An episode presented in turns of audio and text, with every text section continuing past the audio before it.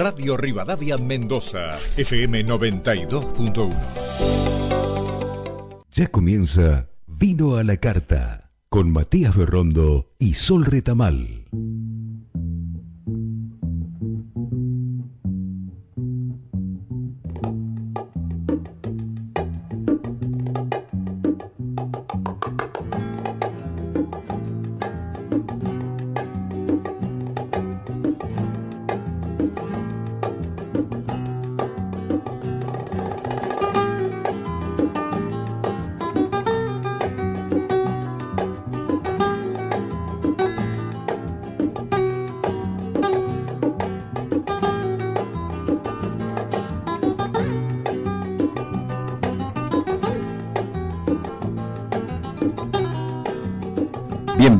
A esta nueva temporada de Vino a la Carta, temporada número 5, este es el capítulo 1, comenzamos con un nuevo aire, una nueva temática, un nuevo idilio en el cual nos inmiscuimos, como siempre tratamos de hacer desde Vino a la Carta, para compartir con ustedes, para estar, para disfrutar cada hora, cada momento, cada descorche, cada copa y cada situación. Tenemos algo muy particular a quien nos haya estado escuchando eh, en, esta, estas temporadas anteriores, en esta temporada cuarta que acaba de terminar en los países del vino, sabe qué es lo que se viene ahora y si no han estado atentos, se viene una temporada donde junto a Seba, Sol y yo vamos a hacer un idilio de maridaje de música y vino.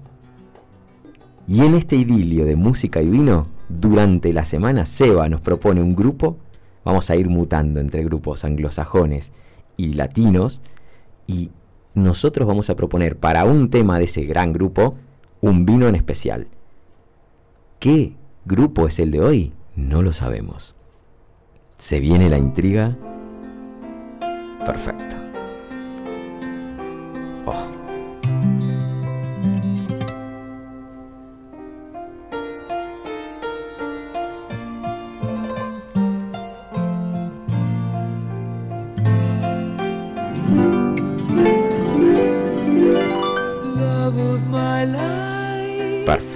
Queen, en este primer capítulo de Vino la Carta por Seba, acá nos propone este grupo. Vamos a hablar de su historia, de su vida, pequeñas notas de color.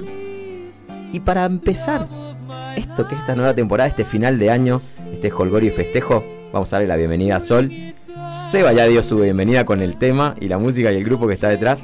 Y le vamos a dar la bienvenida a Sol. ¿Cómo estás, Sol? Hola, ¿qué tal? Hola, gente, ¿cómo están? Muy bien, muy contenta como finalizó la otra temporada. Explotó, ¿no es cierto? En Spotify. arriba. Spotify fue y sigue siendo hoy. Un gran fuerte para nosotros. El gran fuerte, a pesar de que estamos muy bien con Radio de Mendoza, acá Mendoza local, eh, en nuestro, nuestro eh, nicho, nuestro lugar del mundo. Pero la verdad que en Spotify lo que se ven en los clics es este aprendizaje y crecimiento y todos son los mismos números los que se mantienen porque son los mismos que están siguiendo ya, han, entendido que esto va de capítulos y van escuchando un capítulo antes que el otro, así que van siguiendo al estilo, bien estilo Netflix o Next Streaming, eh, lo que hacemos nosotros en Vino a la Carta. Así que súper contentos con eso, Sol. Súper contentos para finalizar el año, vino y música, ¿qué más? Es que hay que festejar, hay que pasarla bien, hay que entender. Aparte, no es algo que esté. A ver, no, no es que Queen haya o tenga, un, no sé, una bodega. A pesar de que hoy hay grupos. Luis Miguel sí tiene hay, un chile. No, hay muchos grupos cantantes que se han metido en el mundo del vino. Eh, nosotros en este caso particular no lo vamos a armar de esa tesitura, lo vamos a armar desde una propuesta de Seba. Claro donde haya un grupo súper, súper, súper, súper reconocido que a todos de alguna manera u otra nos guste porque hemos bailado algunos de sus temas o hemos escuchado algo de, su historia. Y vamos a traer esas notas de colores, vamos a desglosar estos dos bloques entre la historia del grupo, la historia del tema, porque va a haber un solo tema, el cual nosotros vamos a maridar con una sola etiqueta, ni siquiera un estilo de vino. Vamos a poner una etiqueta enfrente y vamos a hablar de esa bodega y vamos a hablar de esa etiqueta y también de la historia detrás de ese vino. Entonces, después de hilar ambas historias, vamos a dejar que si ustedes en algún momento pueden conseguir la etiqueta y, juntar esto, esto que proponemos, pero simplemente ya con un descorche tradicional.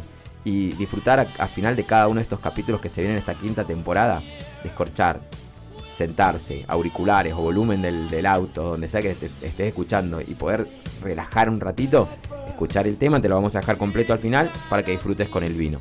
Pero bueno, este es el comienzo, así damos pa, pa, pa, pa, pa, pa, pam, batucada a esto que es música y vino. Vamos a escuchar temas y temas y temas con una banda denominada Sol como la banda de rock, una como de las yo decía, ¿no? Como yo, como la reina. la reina, como la reina Sol, eh, y con notitas de color.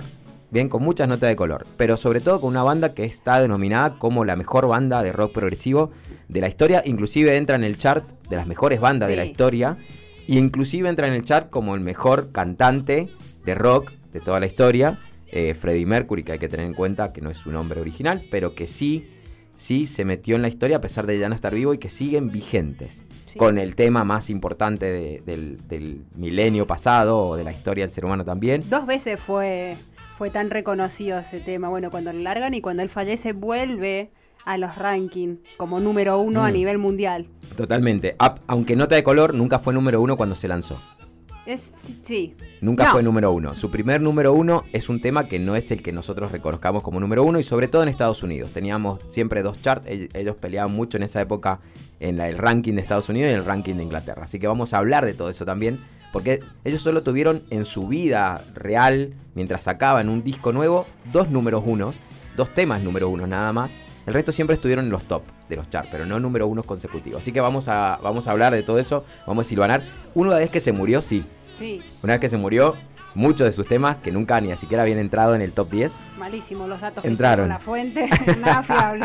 No, no, no, no, pero a ver, Bohemian Rhapsody sí, es, sí, sí. es y ha sido un tema que hoy marcó un hito. Y hay un antes y un después. obvio. Y es un tema con capas. Y el vino que traemos hoy es un vino con historia, con mitos y con capas. De ahí enganchamos y entrelazamos un poquito esto que es música y vino, que sin descorche no puede salir y que con música y vino los vamos a ir guiando a partir de este, de este momento.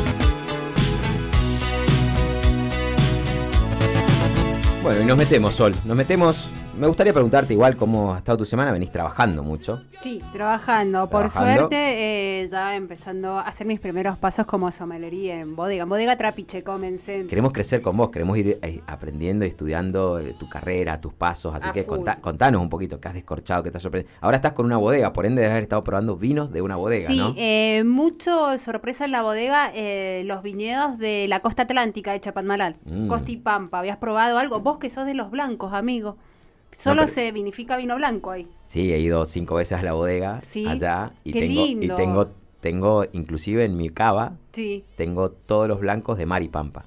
sí. Cuando se lanzó primeramente y con un nombre que Mar de Plata les hizo un- una re- re- réplica ahí, tuvieron Sí. que cambiar el nombre y las etiquetas Sí. en su primer momento. Pero tengo las añadas de las añadas 2015 en adelante, tengo, tengo todos los vinos y me encantan.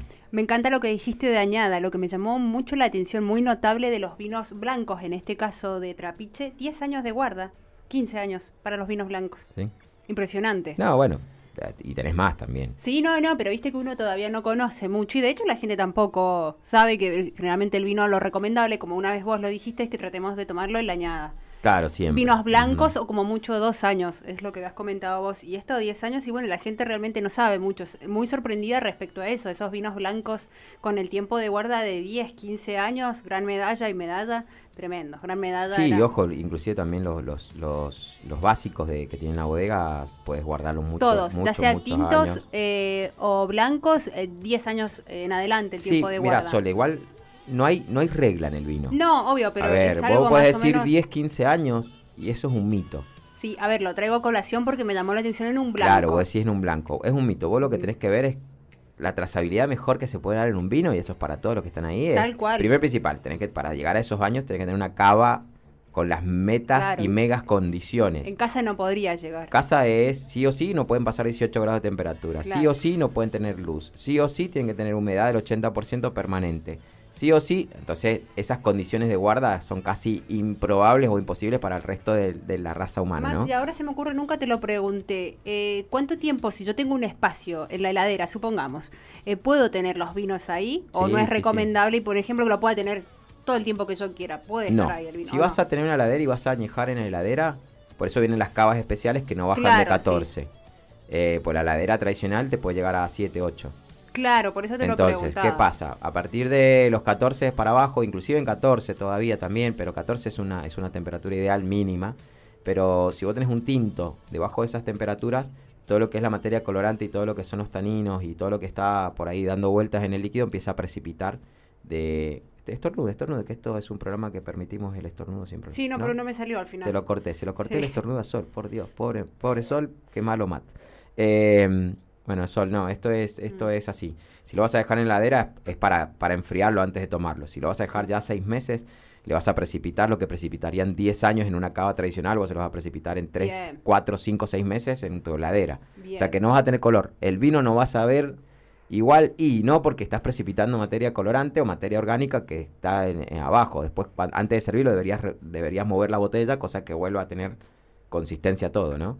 Pero por eso no se recomienda la heladera como guarda. Claro, era una Se duda. recomienda, la guarda se recomienda debajo de la, de la cama. eh, ¿Sabes cuántas veces di ese dato? La gente me preguntaba, le digo, hago un programa de radio, le digo, y mi compañero Sí. tiró este dato. Abajo de la cama es el mejor Todos la lugar en casa. Sí, todos la tenemos. Mientras no seas el tipo, el típico que deja chancletas, zapatillas y todo debajo de la cama. Y a veces sin querer se te van. Bueno, sí, por eso, pero si no, es que una vez que está lleno, cuando empezás a guardar cajas, no tenés espacio, porque No, querés meter las zapatillas y te rebotan sobre la caja, entonces ya no ya los guardás en, en el ropero.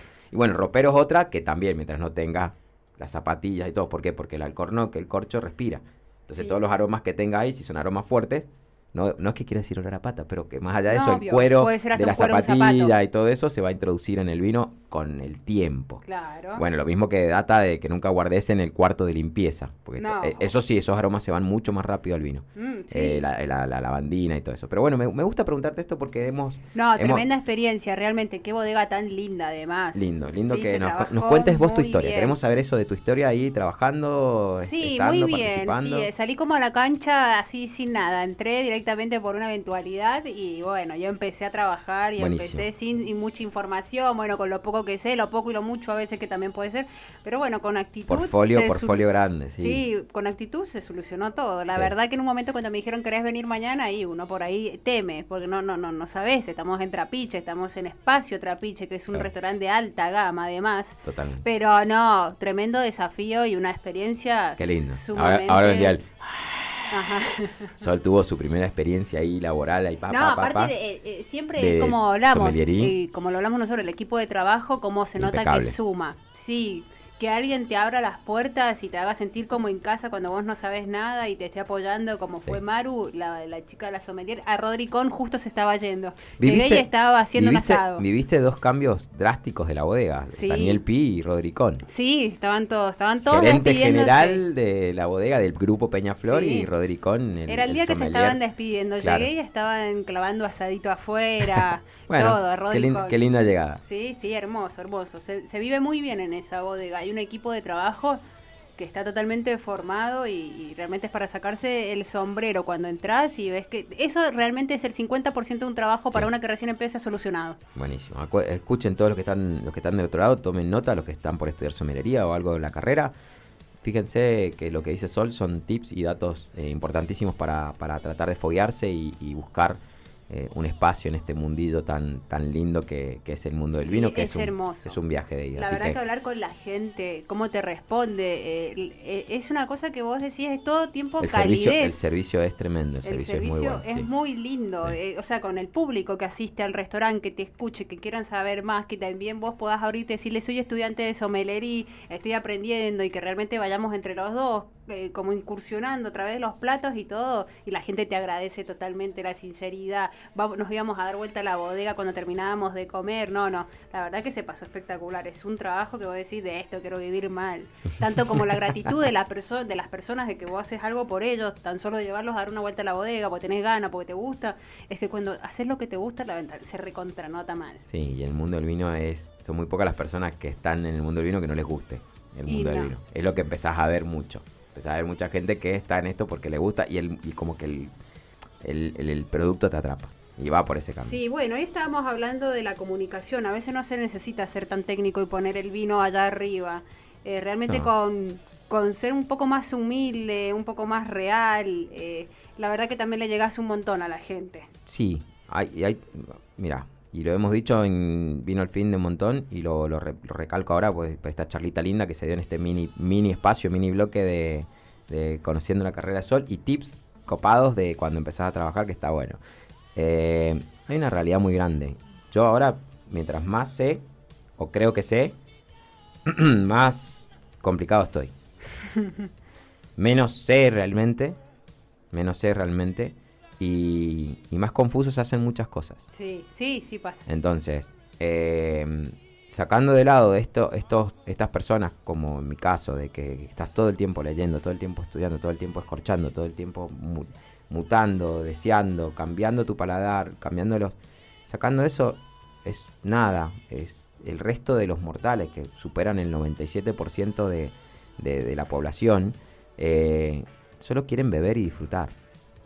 Y el conocimiento que hay ahí, al conocimiento profundo que puedes meterte ya en la historia del mundo del vino, que querés tener la voz incorporada y más etiqueta, más etiqueta, más etiqueta, hay un bache muy grande. Por ende, aquellos que empiezan a estudiar como vos, me digo, apenas que empiezan a leer o descubrir un poco más, son los que más pueden ayudar a aquel que no tiene idea de nada. Claro. Porque están en, un, en una línea conductora más cercana. Sí. El que viene de vuelta a veces del vino, es confuso escucharlo porque te perdés en un universo que hasta él mismo ya se está perdiendo. ¿Por qué? Porque esto no tiene fin. Y te das cuenta, lo peor de todo, en la vida hay, hay una frase muy bonita, en la vida general, ¿no? Que dicen todos, dicen que tenés, todos tenemos dos vidas. Bien, y la segunda empieza cuando te das cuenta que realmente tenés una vida. Que cuando sos consciente de eso. Entonces, todos tenemos dos vidas. Ese es el lapso de una. En el mundo del vino, te das cuenta, hay un momento clave, bisagra, que te das cuenta que no te va a alcanzar la vida para probar todo lo que hay. No. Entonces ahí te frustras. Siempre en el, crecimiento del camino del que quiere aprender o probar o, probar de todo, tiene un momento de frustración, que es el momento que se da cuenta que por más que le meta diariamente dos descorches, diez descorches diarios, no va a llegar a probar nunca todo lo que hay en el mercado y, en el mundo y, la, más de 10.000 variedades que hay, más de las millones de tipos de enologías y, producciones que hay en, en general, ¿no? Entonces, hay que relajar, hay que disfrutar, hay que inmiscuirse, hay que dejarse llevar hasta donde te dé el cuero, la billetera, la sociabilidad, pero hay que disfrutar el vino. Y eso es lo que tratamos de transmitir desde Vino a la Carta, desde el conocimiento y por ejemplo con esta temporada que vamos a arrancar ya mismo con la historia de música y vino sin que tengan relación. Más que la nuestra, y así arrancamos con esto. Fat Button Girls de Queen, tremendo tema. Allá arriba es un como un clásico para los amantes de Queen. Escuchemos.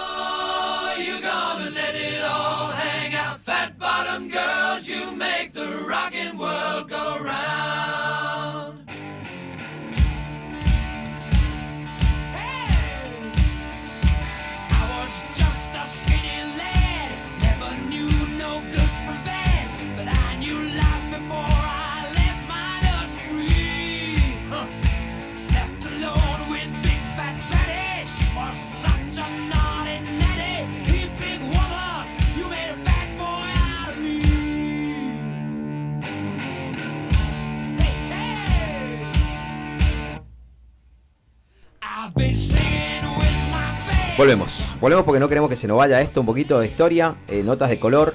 1968, eh, 1968, acá como datamos en la data, o sea, general de vino la carta. Sol 1968 es cuando se forma la banda que hoy es Queen, la banda que se reconoce hoy, que sigue activa sin su cantante principal, que hoy es Queen, y, su primer nombre es Smile. Smile es el nombre inicial de la banda, en los cuales no conformaban, no era partícipe Queen, no era partícipe, eh, Queen, no, perdón, Freddie, Mercury que hasta ese momento no se, ni, se conocía y no era Freddie Mercury. Bien, eh, esto se arma en el College de, Londres, de London, de London, de Londres, se me mezcló, y eran teloneros de muchas bandas de Inglaterra, por ejemplo Pink Floyd. Se habían ganado un respeto y todo, pero el vocalista tenía una ambición mayor. El vocalista de ese momento tenía una ambición mucho, mucho más grande, por los cuales termina abandonando la banda para irse eh, realmente a tocar a otra banda que supuestamente iba a crecer. En ese momento, que es 1970, es cuando eh, Brian y Roger, que son los únicos integrantes que quedan, Tim Staffel es el que se va, eh, cuando quedan Brian y Roger, un amigo, muy amigo de Tim, que ya, ya lo habían escuchado cantar y que ya se estaba dando como un personaje en el mundillo ahí del colegio, de la universidad, que era Farouk Bulsara, ¿bien? Les llamaba mucho la atención. Entonces, él era seguidor de Smile, era como un grupo de Smile, y es cuando se arma la, primera charla y conversación y deciden formar entre los tres la, base del principio de la banda. Y es el momento inicial en el que, en el que Freddy cambia absolutamente todo, o sea, hace, hace como un análisis. Él automáticamente llega y le cambia el nombre de Smile, se convierte en Queen, bien. Y años después, cuando encuentran al, siguiente participante, ¿no? O sea, eh, esto es una locura, porque ahí, ahí encuentran a, a, Deacon, a John Deacon, que es el bajista final que termina siendo parte del grupo, y es en ese mismo año. Hay una nota de color muy bonita. Si vos te fijas en el logo de Queen, hay dos leones. Sí. Hay una Q con la corona, hay un cangrejo y dos hadas y un ave fénix después detrás, ¿no? Bueno, los dos leones simbolizan eh, los signos del zodíaco, del baterista y del bajista. Eh, el cáncer simboliza a Brian May, el guitarrista, y las dos hadas Virgo simbolizan a Freddy. Freddy, como ya venía con una, una elección para la época en la que venía muy adelantado, con una elección, una elección de le gustaban las mujeres y los chicos, bien, era bisexual. Freddy eh, se elige y se cambia el nombre normal o tradicional, su nombre de, papá y mamá, por Freddie Mercury en honor, al, dios Mercurio. Bien, el dios Mercurio en Grecia era un dios de las fiestas y que el dios Mercurio le gustaban todos, o sea, todos los otros dioses.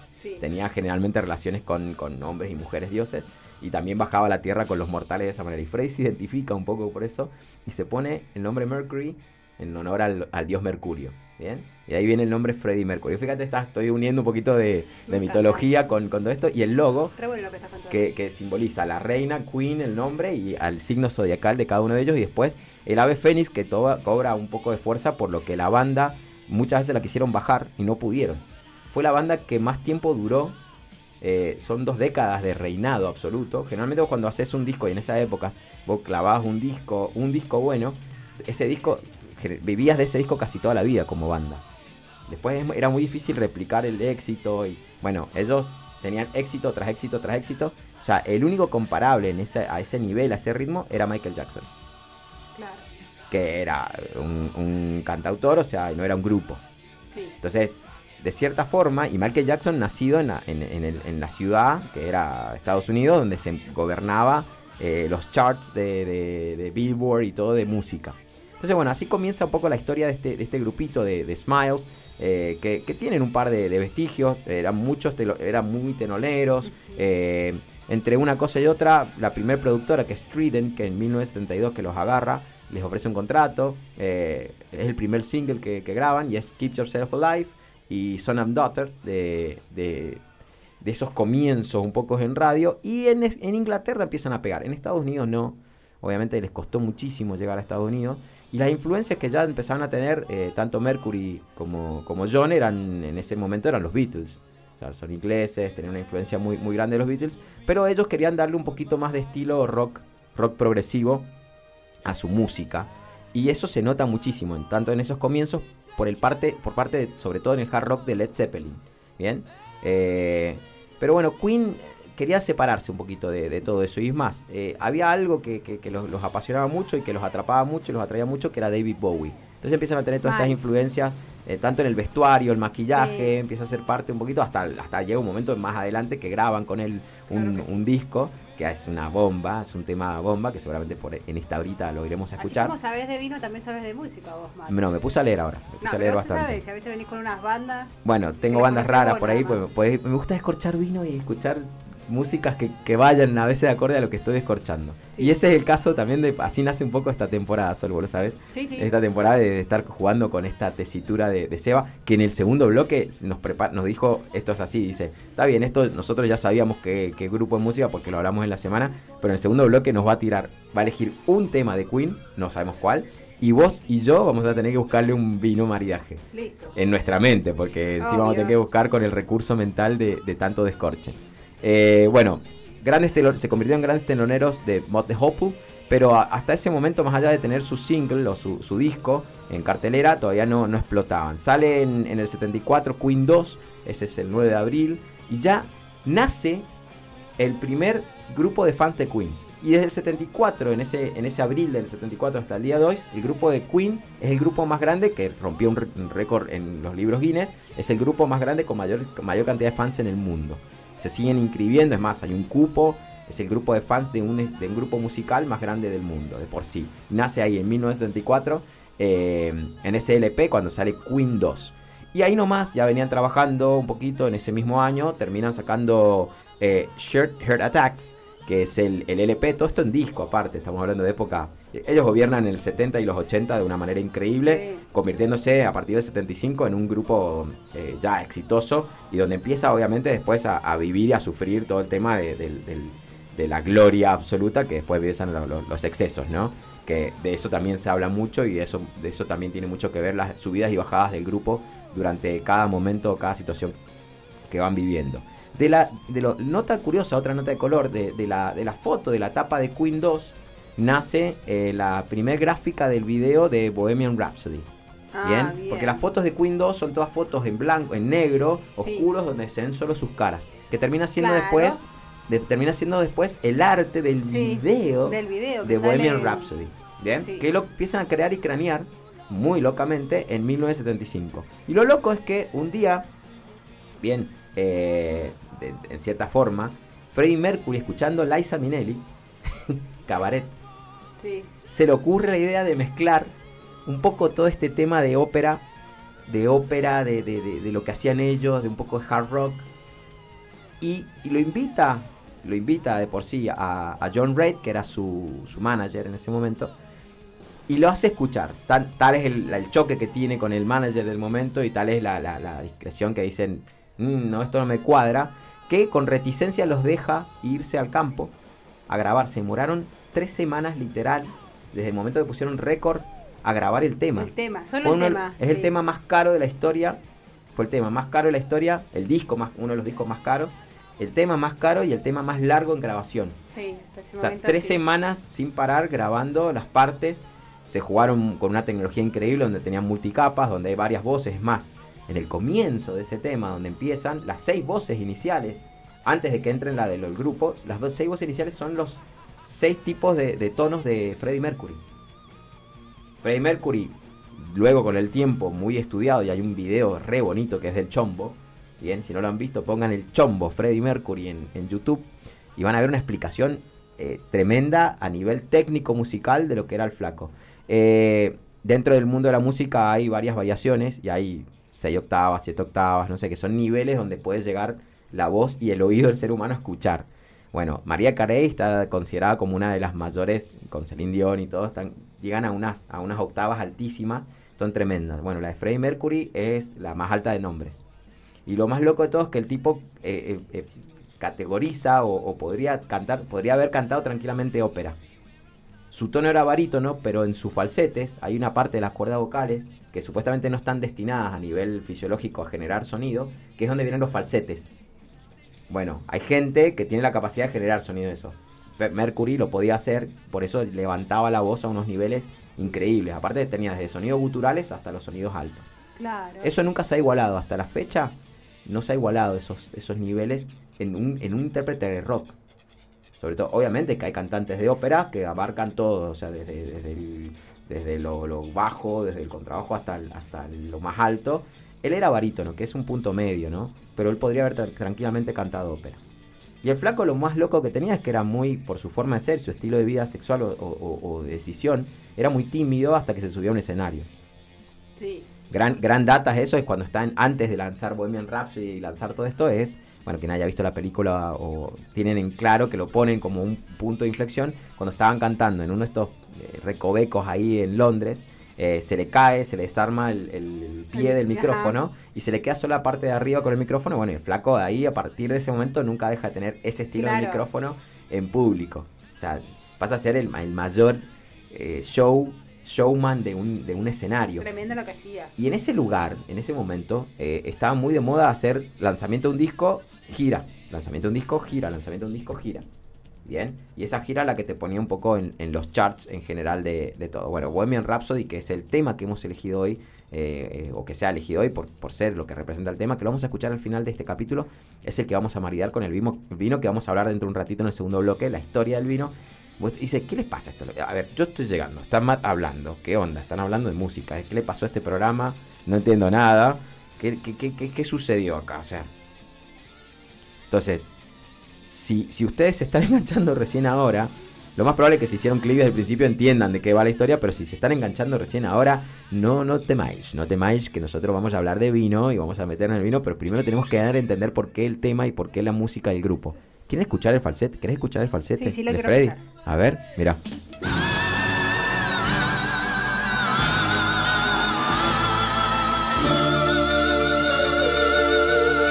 Impresionante.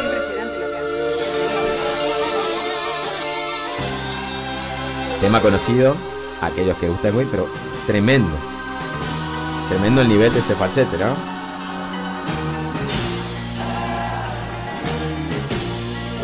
Uy, ahí, estoy perdido. Esto es innuendo. El, tema innuendo, no el tema. No. In the Lab of the Good. Esto es uno de los primeros temas, me parece. al principio, al principio, mira. Bueno, nada. Ahí está. Tema falsete Queen. Y cuando escuchen el tema, cuando escuchemos en conjunto, que vamos a compartir ese Bohemian Rhapsody, sentémonos a ver esos, esos detalles de todo esto que estamos mencionando, que la verdad que son tremendos. Este tema fue el primero que les da eh, un, golpe animal, sobre todo en Estados Unidos, gracias a Michael Jackson, o sea, termina siendo chart número uno, porque Michael Jackson le dicen póngalo, y no era, pónganlo como el single del, disco. Y, y, Queen no quería, pero le dice a Michael Jackson, ustedes no se dan cuenta que el tema suena como si estuviera cantado por gente de color, que en Estados Unidos va a pegar muchísimo. Tal fue el caso, que fue el tema más escuchado de Estados Unidos por gente de color. Fíjense, escuchemos, este tiene, un toque de, esa base de rap, hip hop, rock progresivo. Una locura.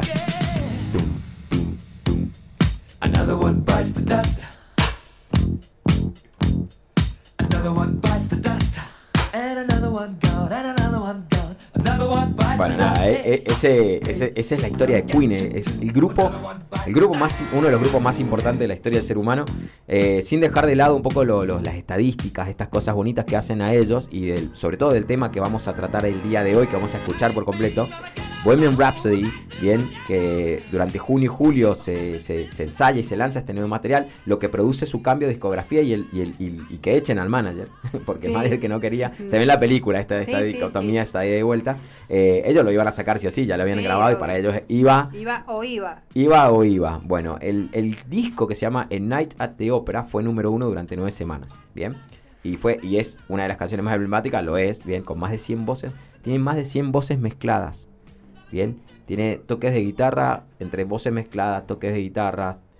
Es, el tema en el que se realiza el primer video musical con, em, con una tecnología de efectos especiales. Es el primer video con efectos especiales. Montado un poco sobre esa, eso que hablábamos recién de Queen 2, toda esa fotografía que habían sacado en esa época. Em, cuando se edita el single, se, creía o creían ellos que no iba a tener mucha difusión debido a lo que a lo, exceso que, o sea, 5 minutos 15 segundos. Pero bueno, el DJ Kenny Everett fue el que se animó a darle difusión en Londres y en el Reino Unido y eh, pasó en el programa y tuvo tanto éxito, la gente se copaba de tal manera con el tema que fue lo que terminó potenciando todo. Luego vienen, obviamente, vienen de éxito, a partir de ese momento llegan a la cumbre, Queen llega allá al tope, llega pero toda la gente estaba esperando que cayera. Como siempre, el crítico están los que esperando ahí que caiga, a ver cuándo cae. No, fue el éxito una sola vez, fue hasta ahí nomás. Bueno, no, no, no, no siendo menores ellos en crecimiento, sacan el álbum News of the World, con éxitos como los que conocemos hoy, como We Will Rock You and We Are the Champions. O sea, We Will Rock You de Brian May. A ver, ¿quién no? ¿En qué partido de fútbol, grupo, eh, de deporte o lo que sea, We Will Rock You no aparece? We Are the Champions, igual, the same. Así que himnos, himnos, que cualquier acontecimiento deportivo se, escucha. Eh, ¿Quién no ha escuchado todo esto? Los tipos se iban clavando, éxito sobre éxito sobre éxito. Sigue así, 1980 termina la, primer el lanzamiento, su descubrimiento, su grupo, su armada, y viene 1980, una época donde empiezan a lanzarse también otros grupos, cambian los estilos musicales, viene el sintetizador, empiezan a aparecer otras cosas, y ellos todavía no, no estaban en ese juego de, cambio abismal, pero sí habían generado ellos el cambio en el resto. A través de Bohemian Rhapsody generaron automáticamente un cambio en el resto de los grupos que empezaron a copiarlos y a buscar esa inventiva y creatividad en sus, en sus, en sus álbumes. Y ahí, bueno, ahí viene The Game, viene, ahí viene Another One Bites the Dust, que acabamos de escuchar recién, que es, golpea muy, muy, muy fuerte en Estados Unidos. Bien, y después viene una decaída porque los, los denominan para hacer la banda sonora de Flash Gordon, y ni la película ni ellos tienen eh, una fuerza motora muy grande, pero no quedándose con, con, ese, con esa pica, mucho más adelante terminan sacando la banda sonora de, de, una película inmortal. De, ¿Cómo se llamaba la película? Era Estaba Lorenzo Lamas, que era el inmortal, era el inmortal. No, creo que sí. Terminan sacando la película de la película de me la trae Seba. Y terminan ganando ya más reconocimiento, más premios, más todos hasta ese año, en el 80 y, en los 81, 82, se toman un año sabático, ya empezaron todos los excesos de los consumos y demás.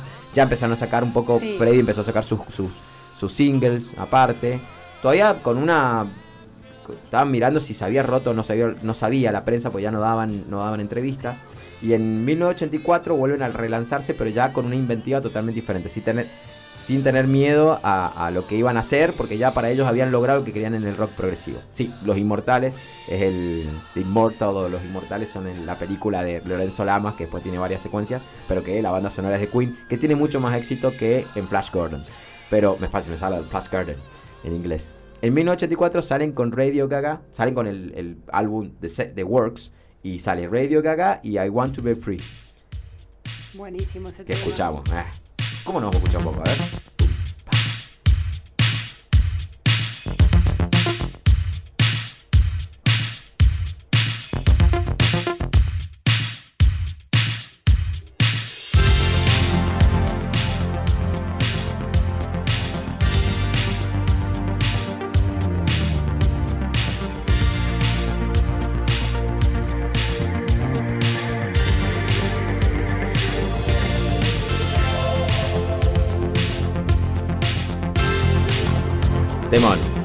Radio Gaga, ¿no, Sol? ¿Dónde estabas vos cuando se escuchaba este tema? ¿Qué año dijiste? 1984. Eh, no, ni existía. Todavía no existía. No, ni existía. Si soy del 88, no estaba ni en la panza. El Seba le hace. Claro, si tengo 33 recién cumplido. Sí, es una niña. Claro, re chica es Una niña. Acá Me queda todo, toda la vida. Los, viejos somos nosotros, Seba. Recién cruzo los segundos 15. Yo el que más, claro, recién cruzo los segundos 15. Bueno, todavía no existías. Y no, ya, estaba, existía. ya este grupo estaba haciendo un desastre a nivel mundial. Con su música ya está, obviamente, hiper mega consagrado. Amigo, ¿y vos crees que van a, van a, con toda esta rapidez a nivel mundial, vos crees que van a existir algunas bandas como esta? ¿Puede haber espacio que oh, perduren tanto? para mí no, pero... Para mí no, para mí no. Eran otras épocas. Claro. Llegar al éxito era... Rolling Stone, The Beatles, no creo que va a existir no, porque nada más. primer principal que tenían... Ahora con Spotify sacás un single y sale ahí nomás. Claro. Estos tenían que trabajarla, cada tema tenían que trabajarlo a un nivel increíble. Lo tenían que lanzar por la radio, alguien como el Seba que estaba ahí de DJ. Y si no lo lanzaba, no no, claro. Y es, difícil porque ellos hicieron la base de todo lo que hoy se está copiando. Y aparte, hoy a nivel digital, el, eh, ya te, te, sintoniza la voz, la computadora. Claro. El autotune ya es algo tremendo. Entonces, Podemos cantar hasta yo. Podemos cantar todo. Y aparte, eh, armar una banda es, es, es inviable hoy. Porque hoy la, batería, la guitarra y todo lo construís en, estudio. Qué espanto igual. Y vos lo pones, pero hace rato que es así. Sí, no, no, pero, igual hace rato que es así. ¿Hace cuánto no sale? A ver, por eso la otra vez, y en algunos de nuestros capítulos, sobre todo en el de Estados Unidos, eh, fíjense, hay una banda que yo traje, que vos decías, estas bandas raras que yo por ahí quise, poner. eh, está Greta Van Fleet. Y Greta Van Fleet es una banda al estilo antiguo. Pero ¿cuántas de esas bandas hoy hoy? Hay muy pocas que salen. Y sobre todo, por ejemplo, inclusive no solo el rock. Vamos a la bachata o vamos al Centroamérica. Andar con todos los, cuatro tambores, los aires, ¿no es cierto? Todas las trompetas, con los con cantantes, todo. Hacer una gira con eso es inviable hoy. Es imposible pagarle a la banda musical. Entonces, también esos, ese estilos de música no es que han muerto, pero han dejado de estar vigentes. Se mantiene lo que escuchábamos de antes. Sí, es impresionante la rapidez, sí, tampoco no hablamos a nivel mundial. Bandas acá en Argentina que vos decís, no sé, hasta el, bandas que nacieron hasta el 2000, puede ser que van a quedar como las bandas clásicas. Y porque, porque llegar a la cima costaba mucho más. No tenían todos los medios que hay hoy había que tener contactos, Yo no sé si va a existir, por ejemplo, acá en Argentina un fabuloso Skyla, los Fabuloso, bueno, ni, hablar, ni hablar de... Sumo, el Ander, aparte que hacía. Ander y mirá, y hasta el día de hoy Claro. Sumo que hacía un under, los redonditos un under, y bueno, eso por eso se siguen escuchando al día de hoy, siguen los fanáticos con ese grupo, y aparecen un par cada tanto, pero Sí, pero no, no creo que van a perdurar, como ahora no sé, los piojos llevan, a mí me encantan los piojos, hasta el día de hoy llevarán 30 años, si, hubieran estado reunidos, pero los piojos se siguen escuchando. Claro. Ciro la rompe. tal cual. Pero no sé si dentro de algún tiempo va a existir una banda que lleve 20 años. No, yo creo que no. Yo comparto con vos esa, esa pregunta, me encantó porque eh, son opiniones nuestras subjetivas de acá vino la carta, pero... La, rapidez con que todo... No, epa, epa, se viene... ¿Qué es eso? ¿Qué, es lo que es eso, Sebastián? ¿Qué es no trae? Ah, es el reto. Es el reto. A ver qué se viene. Grillo, grillo, grillo. A ver. Uh. ¿Estás preparada, Sol? Sí, ya me puse los guantes. ¿Estás me preparada? hasta deportiva. Usted ya me, acá la gente estoy ya de short y musculosa para boxear. Tenemos que meternos en nuestro, en nuestro, nuestra vinoteca personal de vinos descorchados para encontrar el. A ver, estoy tratando de ver qué tema va a elegir. Yeah. Oh yeah. eh, dale, ataca. Uh. We will rock you. Bien. No, no, no te fuiste algo complicado. A ver, escuchemos un ratito, a ver, danos, danos tiempo de pensar el vino. Escuchen un rato. Sole, ayúdame, por favor. Sí, obvio. Subile, subile que esto, esto nos quiere que...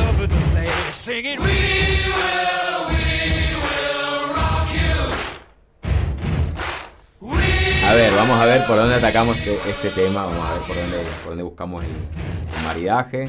Claro, claro, claro que yo estoy, estoy volando.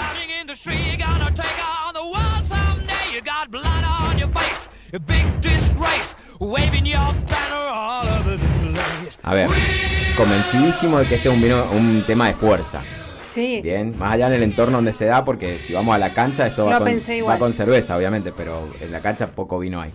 O sea, poco de corchi copa hay, no, no creo que sería. Hay mucho porque volarían las copas y la hay botella. Mucho botella cortada de la mitad. Fernet, o sea, hay, otras cosas. Sí, pero no, inclusive este tema es más de película, es más de, otra índole, ¿no? Este tema es un tema con fuerza, un tema con poder, es un tema eh, bastante interesante porque tiene, tiene, está basado sobre, sobre percusión. Y ahora viene la parte eléctrica que es la guitarra. Bien, se me ocurren dos vinos, dos vinos muy puntuales. Se me ocurre el Enzo Bianchi tope de gama de, familia Bianchi, un Cabernet Sauvignon, con esa fuerza así, pum, la madera. Cuando lo mete en la boca tiene como ese sustento de va cayendo en la lengua, como ese golpe que Brian May genera en el pum, pum, pum, pum, pa, y vos sentís esa fuerza. Ahora, la guitarra, en el cambio del 2018 de Enzo Bianchi en adelante, que le ponen un poquito más de, frescor, de acidez, que buscan un poquito más la fruta, ese terminó tema yo creo que iría bastante bien. Por el otro lado se me viene, se me viene a la cabeza un Mía, un espumante de la Patagonia, Chardonnay, Blanc de Blanc con mucha madera. Donde hace el contraste el, juego de la madera otra vez, la fuerza de ese espumante, con la burbuja resaltando la parte eléctrica. Menos mal que quería que lo ayudara. Bueno, no sé, se me viene eso. No, no, pero re bien, re bien la aplicación, por eso te digo, no sé, ni hace falta que me meta, está re bien lo que estás diciendo. Bueno, nada. Está bien. Agradezco que hayas ido con un tema más, más popular. A mí está- se me vino a la cabeza descorchando un espumoso, así. Bueno, ahí está, ahí está, ahí está el segundo. Sí. El espumonto, el sonido, Sí. el festejo, porque el festejo del deporte, Burbuja, sí. la burbuja, tranquilamente. A Seba no lo convencimos, no lo convencimos mucho, pero eh, está ahí. Después nos va a dar su veredicto. Sí, él nos, tiene que, nos está puntuando acá, con el Él cartel. me, él ajá. me gustó. Ah, Nos tiraron. ¡ah! ¿Qué opinan ustedes del otro lado? ¿Le pegamos o no le pegamos? Bueno, escuchamos, queremos escuchar sus opiniones. Nos encantaría escuchar sus opiniones. Y si lo quieren hacer, nos pueden escribir. ¿Tenés para leerlo o querés que lo diga yo solo?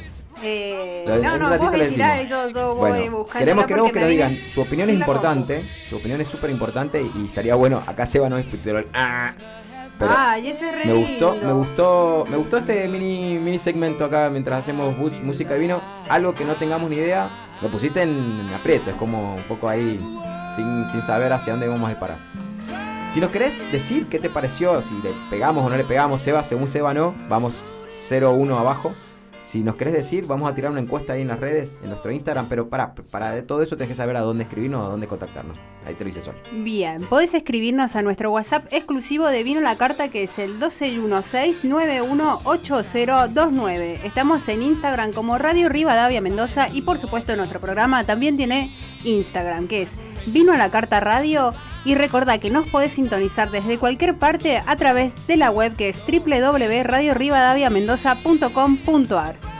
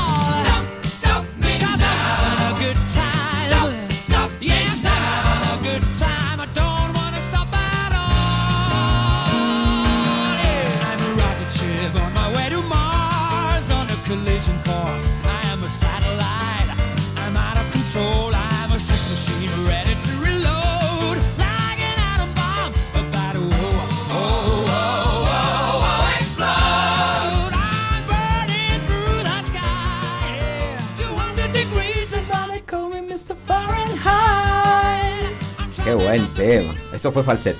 Sí. Tiré falsete ahí. Sí. Ahí te hago vibrato, mira. Bueno, otra nota de color. otra nota de color. Generalmente un ser humano, bien, un ser humano, el, el cantante, un cantante súper reconocido, X, sea, ¿no? Sus vibratos, como mucho, llegan a 4 o 5. Son la variación de, de- de vibración de la cuerda vocal para generar vibrato. Ese. Bueno, Freddie Mercury llegaba a 7,04. Una locura.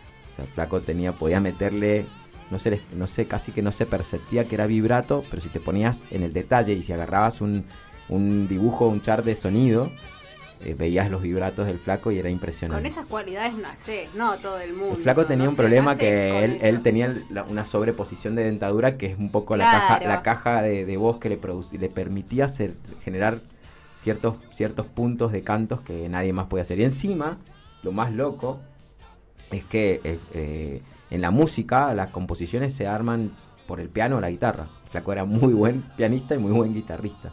O sea, tocaba los dos instrumentos, era increíble. Dejamos Queen, dejamos Freddie Mercury, me dicen, ¿qué le pasa a esta gente? Se fue con la música. Vamos a hablar del vino que hemos elegido. El tema de hoy es Grupo Queen, tema Bohemian, Bohemian Rhapsody o Bohemian Rhapsody, la Rapsodia Bohemia, bo- de la Bohemia. Y vamos a, jugar un poco con un vino que hemos elegido también. Y está muy bien lo que nos dijo recién Seba. Seba poquito nos mandó a, che, mándenle un, un, no sé, un... eh, un toro con, con soda, el, Ese era mi vino de los recitales. Claro, cuando yo tenía con- que 14, con el 15 tema vulgar. años. Bueno, no- perdón, no sé decir la edad porque estaba tomando, pero bueno, eh, era, No, mi, era mi vino de los recitales. Bien. piojo y todo, el asado y demás. Está perfecto, lo vamos a poner, lo vamos a poner, eh, sí, me disculpo porque me- yo me fui, me metí en mi biblioteca personal y es ahí donde de repente tenés un holgorio de vino que has probado un montonazo. Vamos, a, él ganó. Esta primera, debo, reconocer que el campeón y ganador fue en este primer reto fue el Seba. Lo vamos a poner igual en el chat a ver qué nos dice en, en la estadística de Instagram. En una historia vamos a poner cuál, cuál elige la gente. O- Vamos a poner, sí, sí, sí, vamos a poner los dos ahí que se, que se vote, que se vote a ver cuál. eh, muy buena, me gustó, me gustó ese mini blog. Vamos a hablar del vino para este gran tema que has elegido, Seba, de Bohemian Rhapsody, de Queen, no solo el grupo, que es tremendo lo que hemos hablado. eh, Vamos a hablar un poco del vino. Viña Alicia es una bodega boutique, de las primeras tres bodegas boutique que nacen en Argentina. ¿Cuándo? En el año 98. En el año 98 nacen ah, ya el, vino de por sí, si escucharon la historia de Argentina en el último capítulo de la temporada pasada, más o menos vamos a hacer una conexión con eso. Hay una segunda revolución industrial que se viene de eh, el Malbec, acaba de golpear el mundo en el año 1996.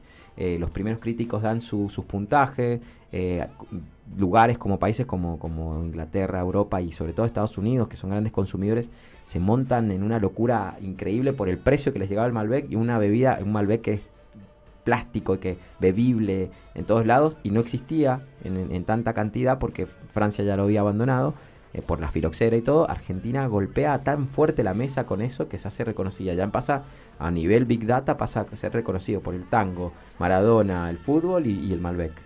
Y ahí re- cobran renombre Luján de Cuyo, Mendoza, que antes ni existían en, la jerga popular de, alguien de afuera. Bueno, se arma una segunda revolución industrial y se arma la búsqueda de eh, el cambio de elaboración en cantidad por elaboración pequeñas, pequeñas elaboraciones, muy chiquitas. Nacen tres bodegas boutique muy puntuales en Argentina, son las primeras que lanzan, digo boutique porque habían bodegas que también se lanzan a ese estilo de vinos, pero con más renombre, ¿no? Y ahí aparece Viña Cobos, Achaval Ferrer y Viña Alicia. De las tres, la más tapada era Viña Alicia, aunque en su momento llegó a ser el vino más caro de Argentina, bien, llegó a ser eh, con muy poca producción. Las tres nacen con una producción similar, muy parecida, entre los 20.000, 30.000 y 60.000 litros iniciales. Lo que después hace que eh, dos de ellas, como el caso de Cobos y el caso de Achaval, que termina vendiendo parte de su bodega, terminen eh, logrando hoy, Cobos debe estar los 900.000 o un millón, debe tener una bodega, una capacidad de un millón y medio, se fue ampliando la bodega, y Achaval Ferrer ya debe haber pasado los, los, los millones y medio, dos millones. Viña Alicia sigue manteniendo los 20.000, 30.000 litros en todas sus líneas de alta gama. Pero al- algo particular pasa en ellos y el por qué que lo combinamos con este tema, el Bohemian Rhapsody. Esta bodega es una bodega ubicada ahí en Drummond y Lulunta, está en el borde, está justo donde termina el cementerio público de Luján y el cementerio libanés. En esa esquina, perfectamente ubicada, eh, esquina completa, están las 10 hectáreas de, este, de, este, mm, de esta bodega viñalicia que, como no tiene Malbec en ese viñedo, tiene que retomar de las compuertas un, sus Malbec, que son herencia de, de Alicia. Alicia es el nombre de la esposa de Alberto Arizu y el CEO de la bodega es Rodrigo Arizu. Esta bodega familiar pequeña, conformada de, de tres iniciadores, eh, Alicia, Rodrigo, que son quienes llevan, y Alberto, que es el agrónomo, no tiene enólogos y hace un, un de estilo eh, franceses, donde se desarrollan el vino en el viñedo, se trabaja muchísimo el viñedo y así lo hacen de hace 20, este- esta bodega empieza a, salir al mercado en el año 98. Resulta que en un lugar en las compuertas determinado, en, esa- en esas hectáreas de Malbec, en oct- octubre, noviembre, en el crecimiento del brote verde que nace de la planta, habían unas plantas que llevaban más de 140, 150 años en ese lugar y que empiezan a mutar, empiezan a tener una mutación eh, natural. Y en vez de generar el color verde del brote, como cualquier planta de vid que vemos, empezaron a toñarse o a, convertirse en moradas. Y eso hacen que ellos vean si había un defecto, había una enfermedad en, la esa planta particular, empiezan a aparecer así. Son 10, 15 plantitas iniciales que se dan cuenta, se hace un análisis de esas plantas y se descubre que acaba de mutar el Malbec en convertirse en un nuevo Malbec, que es un clon nuevo, que es una mutación de supervivencia en un lugar de tanta vejez. Y esas plantas siguen vivas. ¿Qué es lo que hace Viña Alicia? Las recapitula en unos cortes de barbecho y monta encima de ese viñedo un balconcito, se arma un balconcito, bien, con 0,6 hectáreas, media hectárea, y arman lo que se llama el vino brote negro, porque brota y se pone de color. Y ese brote negro, que es el vino que les presentamos hoy, que en el mercado van a encontrar la añada 2016, un vino obviamente que se hacen solamente 2.000 botellas por año, en las 2.000, 2.300 botellas por año, desaparece nada, y es un vino caro, no fácil de conseguir, pero es un vino que está elaborado con toda la fuerza de nuestro Malbec, la estrella, ahí viene la estrella de, de un- de una variedad que ya domina el mercado de hace dos décadas, como Queen. Eh, y más allá de esa analogía o esa, simbología, el vino está hecho de una forma que tiene muchas capas. Está desarrollado por muchas capas. Y si vos escuchás Bohemian Rhapsody, eh, el, tema a, a ojo cerrado te hace sentir desde, de- y con la letra inclusive, te hace sentir la pérdida de familia, te hace sentir la subida, la bajada, todo lo que genera ese tema es increíble. Bueno, este vino genera exactamente lo mismo. Genera exactamente esas, esas capas, esas subidas y bajadas. La fruta del Malbec, pero al mismo tiempo la madera, la madera bien congeniada, el alcohol que supera los 14,5, casi 15 de alcohol. Entonces, eso está conglomerado en un vino de multicapas, como es el tema, multicapas, que Queen nos presentó y que vamos a dar, finalizar este capítulo de hoy. Hablamos muy poco del vino, pero queremos que en algún momento si pueden encontrarlo y descubrirlo, lo, lo tengan, lo descorchen y pongan este capítulo nuevamente y cierren con todo. Así que, temporada número 5, capítulo 1, Queen, Bohemian Rhapsody, Viña Alicia, Malbec 2016, Brote Negro. A disfrutarlo. Is this the real life? Is this just fantasy? Caught in a landslide, no escape from reality. Open your eyes, look up to the skies and see. I'm just a poor boy. I need no sympathy. Because I'm easy come, easy go. Little high, little low. Any way the wind blows doesn't really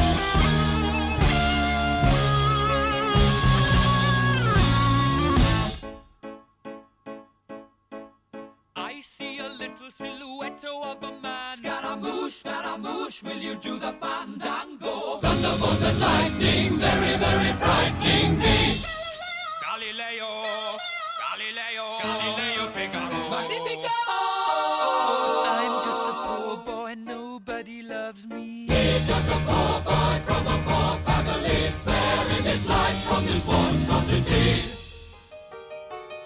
Easy come, easy go, will you let me go? Bismillah,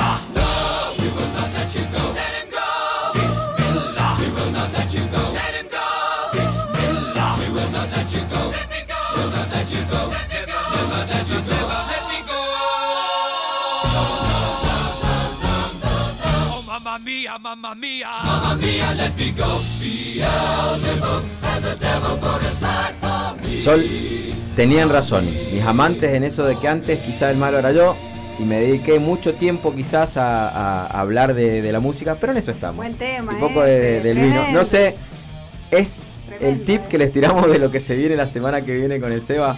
Se viene, se viene música, música, un cantautor, tema, no es un grupo. Bueno, si, se dieron, si estuvieron atentos, se acaban de dar cuenta quién viene la semana que viene.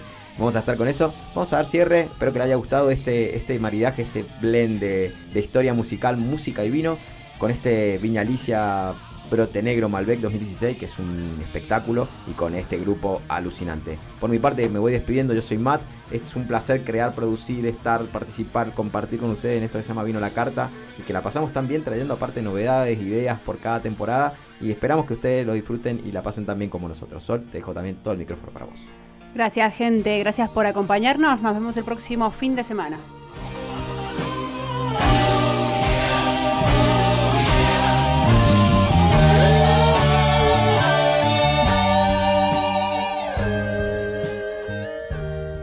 Esto fue Vino a la Carta con Matías Berrondo y Sol Retamal.